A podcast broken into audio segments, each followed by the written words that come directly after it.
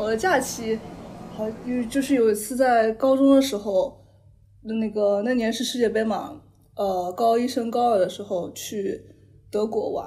然后但是那不是跟朋友，那是我一个人自己去玩，因为那边有亲戚在那边，然后还去参加一个那边的 summer camp，然后就是世界各地的人到那边去。带小朋友的话，你会有一种使命感，就是我会比较注重，就是不是说我在这儿把它放在这儿就好了。比方说，如果有人文的东西，我会想着带他去逛一逛啊，讲一讲，跟他讲讲当地的故事、历史什么的。理想的旅行嘛，然后我应该会找一个少数民族啊，就这种地方，就是它比较偏离那种嗯那种城市啊，去那个地方可能会待个一两周啊这样子。比如说在那个房间里面待着啊，或者是在他们那个地方周边的山里面转一转啊，就就这样就可以了。前年的时候是去了一趟新疆，因为我家在那边，然后就回去去新疆玩了一圈，自驾。玩了大概一个多礼拜，这个还是比较开心的。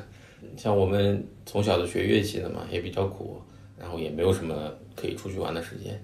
然后早早的就离开家乡了。我是十几岁就来上海，所以一直到现在都快三十岁了，反正家里也没怎么玩过。呃，去年十一年假，我自己安排了一个南方之旅，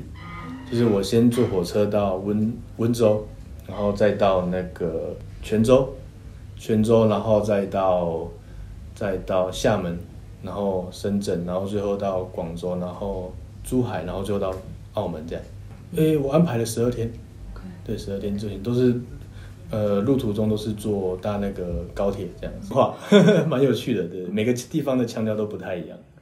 对，然后而且吃的东西也蛮有趣的，因为吃的东西它那边跟台湾很接近，甚至很多东西都可以吃得出来是台湾的源头。就比如说台湾的大肠面线，台湾大肠面线是黑色的。但在泉州吃的面线是白色的，